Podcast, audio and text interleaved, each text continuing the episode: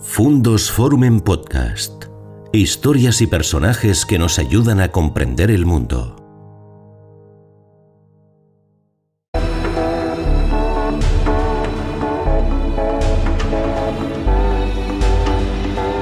¿Qué tal amigos? ¿Cómo están? Bienvenidos a un nuevo encuentro en nuestro canal Fundos Forum. Ya saben, un espacio en el que le dedicamos tiempo a hablar con personas que nos aportan eh, cosas nuevas, perspectivas diferentes de la actualidad y cuando el encuentro es con una periodista y con una novelista, el asunto adquiere mucho más interés porque hablamos de las cosas y hablamos de la ficción.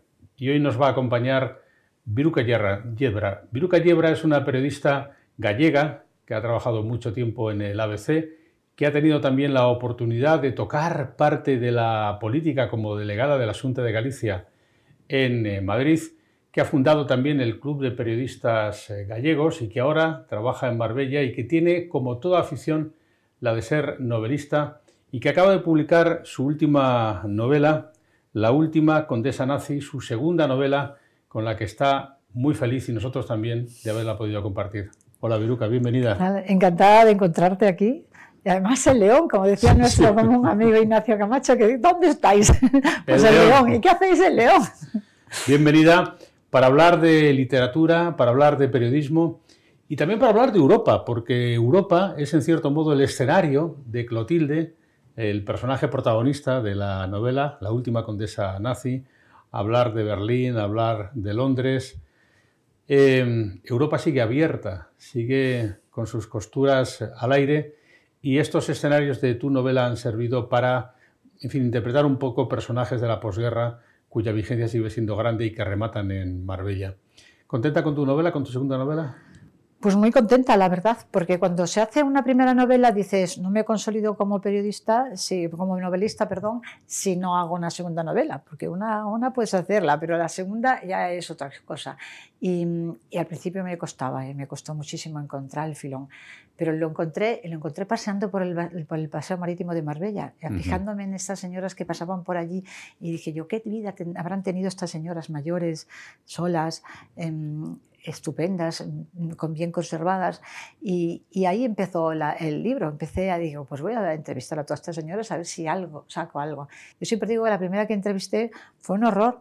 Llegué a su casa, me llevaba una botella de vino, unos, unos chocolates, no me dio nada, nada, no me dijo nada, no me contó nada, fue un horror.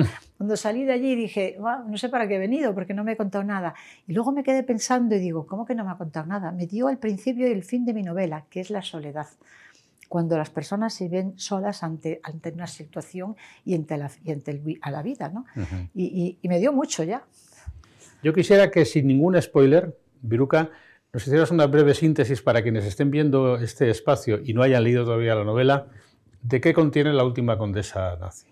Pues mira, contiene de todo, porque evidentemente hay sufrimiento, hay lucha, es lo que estábamos hablando, de cuando ella sale de, mm, de, su, de su, pueblo, de su confort, de, un castillo eh, rural en, la Baja Sajonia, y se convierte en una refugiada, como tantos otros que vienen desde Polonia, Chequia, eh, etcétera, y atraviesa toda una Alemania todavía en guerra, con todo devastado.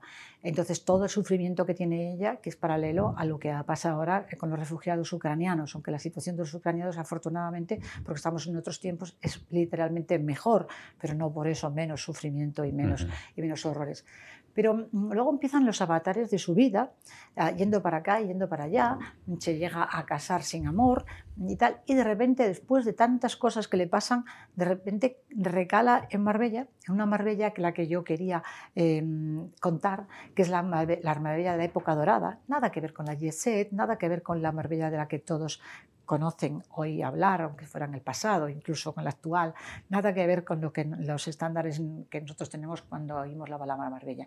Era una Marbella llena de sencillez, una sencillez elegante, donde los cantos rodados o donde, o donde el, brezo o donde la cal se convertía en algo elegante, porque la gente que tiene buen gusto pone en lo sencillo un punto de glamour. Y eso es lo que pasaba cuando Alfonso de Hohenlohe, el príncipe Alfonso de Hohenlohe, vino a Marbella y montó el Marbella Club.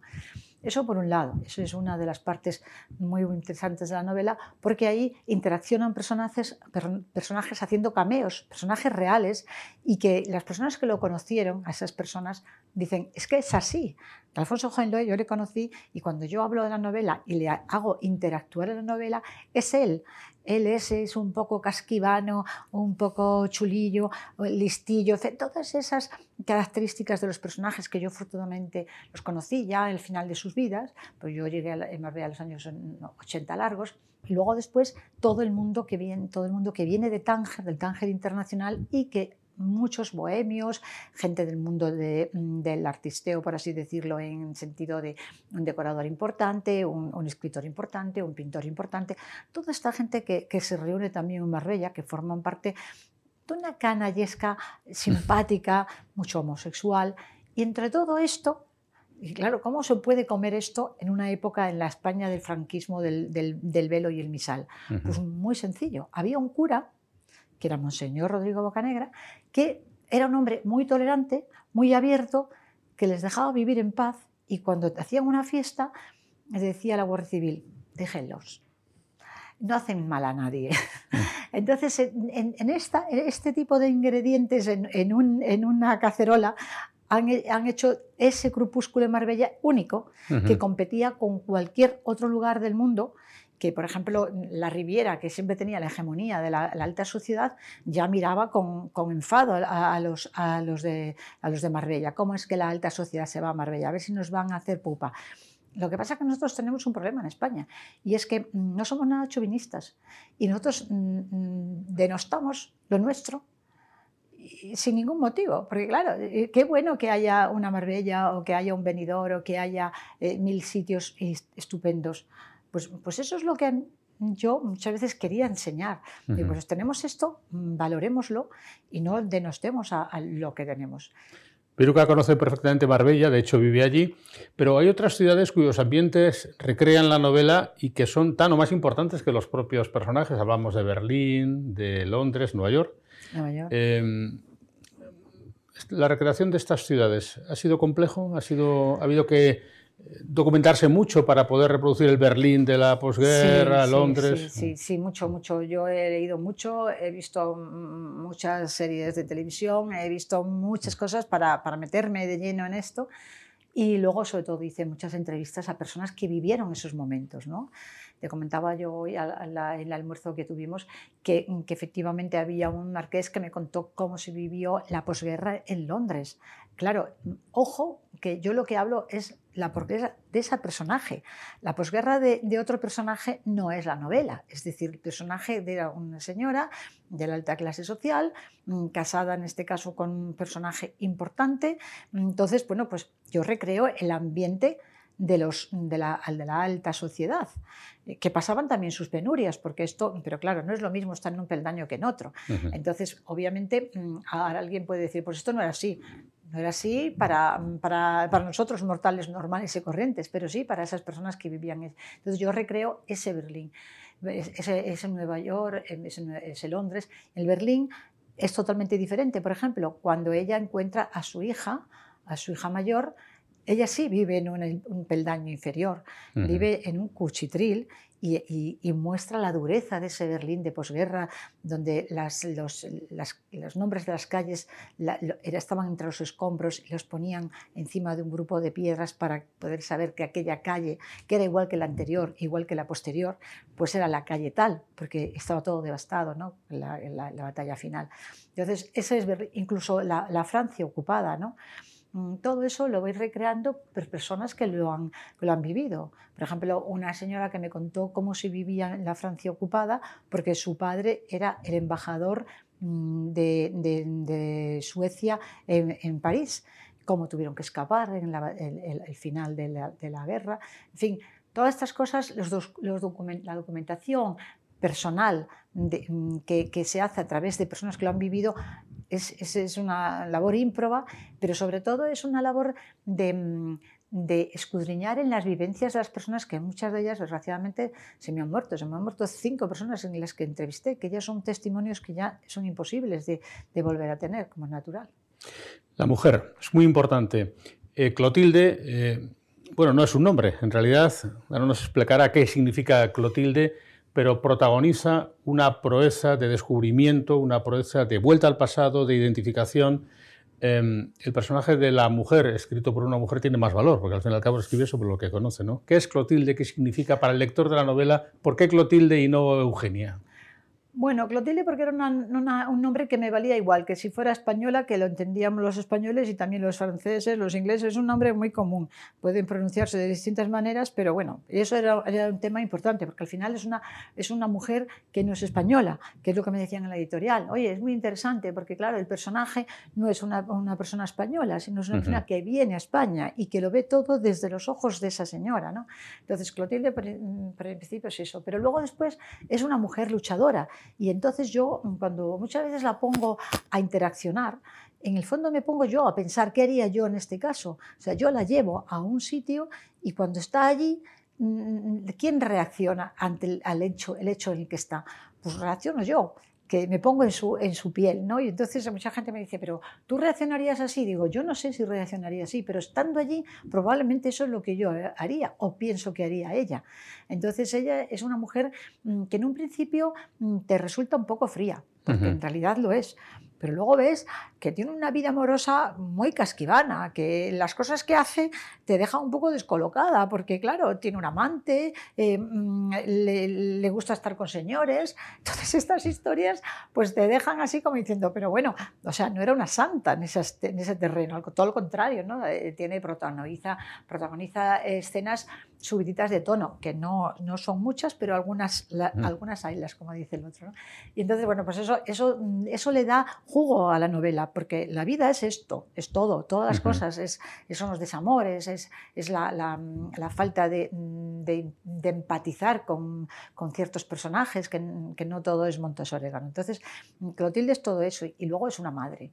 Es una madre que lucha por sus hijos, que, que desde minuto uno los pierde, que los tiene que recuperar y que y es un, sentimiento mm, fortísimo lo que experimenta sin ver a sus hijos durante 10 años. Entonces, mm, todas esas cosas mm, van generando a un personaje que es fascinante de la, novela, que, desde luego no te deja indiferente. Es Clotilde la gran mujer y el Gran Marbella. Usted es la directora, o tú eres la directora del Club Internacional de Marbella y por lo tanto conoces muy bien la Marbella de ahora, muchos años conociéndola, ya nos has dicho la Marbella de Hohenlohe, que fue el inventor. Mm, ¿Marbella sigue vigente como concepto o ya es otra cosa distinta de lo que, de lo que era en la reivindicación de la Marbella como algo español de lo que podemos presumir? Vamos a ver, mm, que es desde los años 60 aquí ha cambiado todo tanto que nada es lo que era. Y Marbella ha evolucionado en muchos terrenos, en muchas épocas. Lo que pasa es que mm, Marbella pasó un bache muy grande con la época de Gil, que fue mm, de infausto recuerdo. Yo, por ejemplo, te puedo decir que he tenido cuatro querellas de Gil, que las he ganado todas, de mm. paso. Pero bueno, lo que te quiero decir es que es verdad que aquello fue una época mala para Marbella, eh, se habló después de la corrupción, pero antes de, que se le había roto el modelo de Marbella, pues mm, se pudo haber roto, pero no se rompió porque además había una crisis enorme de la, de la construcción. Pero pero Marbella es muy importante porque, mm, porque tú vas a Marbella y ves que es algo especial. Hmm. Eh, por ejemplo, Gil hizo cosas pésimas, horrendas, pero sin embargo mm, nos puso en el futuro. Dio un salto exponencial, queriéndolo o no. Yo creo que lo quería hacerlo, pero lo podía haber hecho bien y, desgraciadamente lo hizo mal porque la corrupción le, pudo. Pero mm, dio un salto exponencial en la ciudad, convirtiéndola en una, en una ciudad de provincias, cuando era, antes era un pueblo. Eh, ¿Qué es bueno, qué es malo? Ya se verá. Pero lo, cierto es que, es que eh, digamos que adelantó 20 años a Marbella. Mm, y, le dio un ornato que en ese momento antes tenía una cierta decadencia. En los años, eh, de final de los 80, ya en los 90, pues había entrado en la ciudad una cierta decadencia de, mm, de deterioro. Y, él cogió le dio la vuelta, por eso ganó las elecciones, porque en las situaciones, en las sociedades en las que están mal las cosas, mm, entra un visionario, que es muy peligroso ese tipo de gente, y entonces dice, yo os voy a vender a vosotros vuestras casas, yo os voy a resolver vuestros problemas, y la gente se lo compra. Y al comprárselo, ahí entramos todos en un saco que no sabemos a qué, sitio iremos.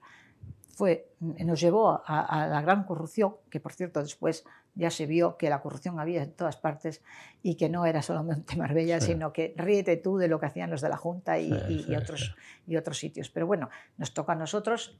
Es verdad que Marbella es un, es un foco que siempre se pone y, es una lupa porque vende mucho más. Yo estoy aquí hablando de esto y seguramente que si hablara de mi pueblo, que es de Sarria Lugo, nadie me haría caso. Entonces, ¿Qué dices tú que, hay, que hay de, la otra, de esa Marbella? Pues muy poco, pero como en ninguna parte. ¿Qué hay de la, de la España de los años 60? Gracias a Dios, casi nada. Mm, pero lo cierto es que de aquellos lodos tenemos ahora eh, eh, eh, estos, voy a decirle mimbres, porque es una cosa de construcción, no de, destrucción.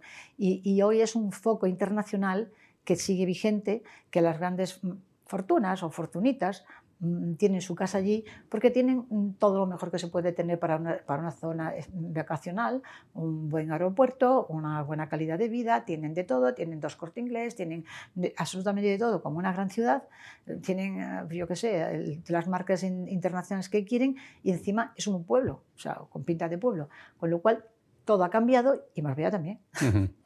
Y hablando un poco de lo gallego, porque tú eres la fundadora de algo tautológico, una cosa y su contraria, que es periodista gallego. El periodista es alguien, alguien objetivo, un gallego, un gallego, no se sabe si sube o, baja. o si baja. Eh, ¿Cómo de vigente está lo gallego en este momento en, en, el mundo? La Galicia de Inditex, la Galicia de Feijóo, la Galicia Boom turístico, la Galicia del Camino de Santiago. Vivimos una etapa de oro de lo, de lo gallego como concepto cultural y, y territorial. Bueno, yo voy todos los años a Galicia, tengo una casita en, la provincia de Pontevedra y, yo me siento muy gallega. eso es algo que lo llevo en el ADN y no, no puedo. Mi primera novela es de tema de migración de, Galicia y Cuba, efectivamente, y, yo me siento muy gallega. Mm, yo creo que Galicia va como un tiro. Yo no sé lo que va a pasar, quién va a ser el que sustituya a, a Freijó, pero Galicia va bien eh, tiene grandes, grandes alcaldes, como el alcalde de Vigo, que es una ideología completamente diferente a la de Frijo, pero es un tipo fuera de serie, me presentó a mí en Vigo, yo le, aprecio mucho. Y, y, mira, yo he estado ahora presentando mi libro por allí y veo que, mm, que, está francamente bien. Eh, está francamente bien. Se ha hecho mucho en Galicia. Yo, yo como tú sabes, eh, fui jefe de prensa de Gerardo Fernández Albor, del presidente de la Junta, era una cría y vi cómo llegué y cómo lo dejé. Evolucionó 100%. Entonces yo creo que eso, y han sabido coger la evolución. Entonces mm, yo creo que, que bueno, que, que, ojalá todas partes de España fueran igual de bien. Eh, es muy importante que, mm, que, los gobernantes de las comunidades autónomas no vayan a lo suyo, que vayan a lo de sus, a lo de sus votantes. Y eso creo que en Galicia sí se ha hecho. Se ha hecho muy bien porque además hay un problema que yo quiero que la gente también comprenda, que muchas veces cuando le dicen que Frijó mm, es nacionalista, no, es galleguista. Bueno, es como lo veo yo, claro. Em, entonces, mm, hay que tener claro que allí ni ha entrado Podemos, ni ha entrado Vox, por algo será. Porque mmm, que es un PP, es el PP de Frijó, eh, ha sabido mm, saber lo que quieren y demandan los gallegos. Y, los gallegos son una gente con mucho sentido común, como decía mi presidente Albor, con mucho sentidiño. Hmm. Y entonces decía, nosotros no somos nacionalistas, pero sí galleguistas. Nosotros no, no queremos separarnos de España porque somos españoles. Y todo eso lo vamos a unir. ¿Y cómo? Dándole al gallego la lengua y que hable gallego quien quiera y que esté el gallego en las escuelas. Y eso no es malo. Porque luego tú llegas a cualquier sitio y hablas en castellano y la gente te va a contestar en castellano. No pasa lo mismo en, Cataluña. Entonces, bueno, ahí queda eso. La vigencia de lo gallego. ¿Y tú que has sido jefa de una de las secciones más importantes, de uno de los periódicos más importantes, jefa de la sección de sociedad del periódico ABC, ¿cómo ves los periódicos hoy? Em, ¿De qué modo piensas que deben reinventarse? Quizá tu sección en su momento fue importante, ahora sería mucho más importante. O no, porque mm, de lo que yo hablaba era de alta sociedad, que ahora mismo es que se les ponen los pelos como escarpias poder salir en algún sitio. O sea, tú no ves ahí a alguien de la, sociedad porque el momento es un punto de mira a darle porque hoy en día tenemos una sociedad en la que mm, todo el que destaca al final le, hacen un traje. Entonces, claro, pues mm, esto como que no. Entonces, hoy estamos en una sociedad del políticamente correcto, del, del perfil bajo, del no sé qué, y luego después por detrás hace la gente todo lo que quiere, porque es la sociedad del, de, que, de que no me esfuerzo, de no sé qué, de ganar dinero fácil, es que yo esto no me lo sé cómo me lo voy a comer. Algo tiene que, que explosionar aquí, porque eh, es que no quiero esto, pero resulta que luego después tengo lo peor de aquello. Entonces, esto, esto, pero claro, todo lo políticamente correcto. Yo, mm, francamente, me gusta decir las cosas como son. Yo lo políticamente correcto lo veo bien cuando no, tienes que no puedes molestar a nadie. Pero mm, lo políticamente correcto no es no decir la verdad, ni los tus sentimientos. Entonces yo soy persona de decir siempre lo que pienso. Entonces me estoy yendo por los cerros de Úbeda. Así que... No, pero te preguntaba, es verdad que probablemente la alta sociedad ya no quiera tener un reflejo tan alto en los periódicos, pero ¿Tú piensas que este tipo de contenidos pueden tener un resurgimiento en un momento en que la prensa tiene cierta dificultad para mantener su cuota, su cuota de... No, no. Todo lo que tiene que ver ahora con ese mundo de antes, todo es basura telebasura. O sea, tú, ahora yo, mm, afortunadamente... Por eso te dedicas a la ficción, entonces. Sí. no, pero es verdad, mira, ahora mismo tú ves, a mí me da mucha pena ver la gente joven, gente a lo mejor, mm, digamos, que, que, que, tienen unas carreras, que estudian, que son personas tal, y, ven ciertos programas que son más basura no cabe. Es decir, yo ver, ver, personas peleándose entre ellas, eh, zafios y, y, tal, claro, estamos haciendo de una, mm, de una estilo eh, algo que te lo compras como si fuera algo bueno. Oiga, no, la educación es lo mínimo que se puede obtener. O sea, esto no tiene, no tiene color político. Eh, y, entonces estamos haciendo una melancha, unas cosas que no nos entendemos bien. Yo no entiendo muchas veces las cosas. O sea, si, si, vas así o vas asado, o eres un facha o eres un progreso. ¿Qué, qué, es esto? No, tú por mi aspecto no me juzgues juzgame por mis ideas y por mis hechos. Entonces, mm, en estos momentos, ese tipo de periodismo, a mí la verdad es que no me gusta nada. Yo a veces pongo la tele y, estoy con mi madre y veo que se lo chupa todo y digo yo, madre mía, pero, pero ¿qué interés puede tener esto? Y, te ponen un cintillo, le va a pasar no sé qué, y estás toda la tarde con el cintillo puesto, ¿qué va a pasar? ¿Qué va a pasar? ¿Pero qué pasa? Nada, luego una tontada. dices tú, bueno, pero es, es, como el opio, ¿no? Mm. Bueno, ya ves que no me gustan nada los programas de esos. no te gustan los realities. Por eso, Viruca recurre a la novela y por eso yo creo que nosotros podemos recurrir también a la lectura de la última condesa nazi, que es la última producción, la previa a la tercera, que está a punto de ser concebida de Viruca Guerra. Muchas gracias, Viruca, por acompañarnos esta tarde aquí. A vosotros. Espero que nuestros eh, espectadores y los oyentes del podcast disfruten, como nosotros hemos disfrutado, de la lectura de esta novela y te seguimos los pasos. Muchas gracias, eso espero. Gracias a Viruca Yebra y gracias a ustedes también por compartir con nosotros este rato para hablar de literatura, para hablar de periodismo y para hablar de ficción, que es algo que nos encanta también aquí en nuestro canal Fundos Forum.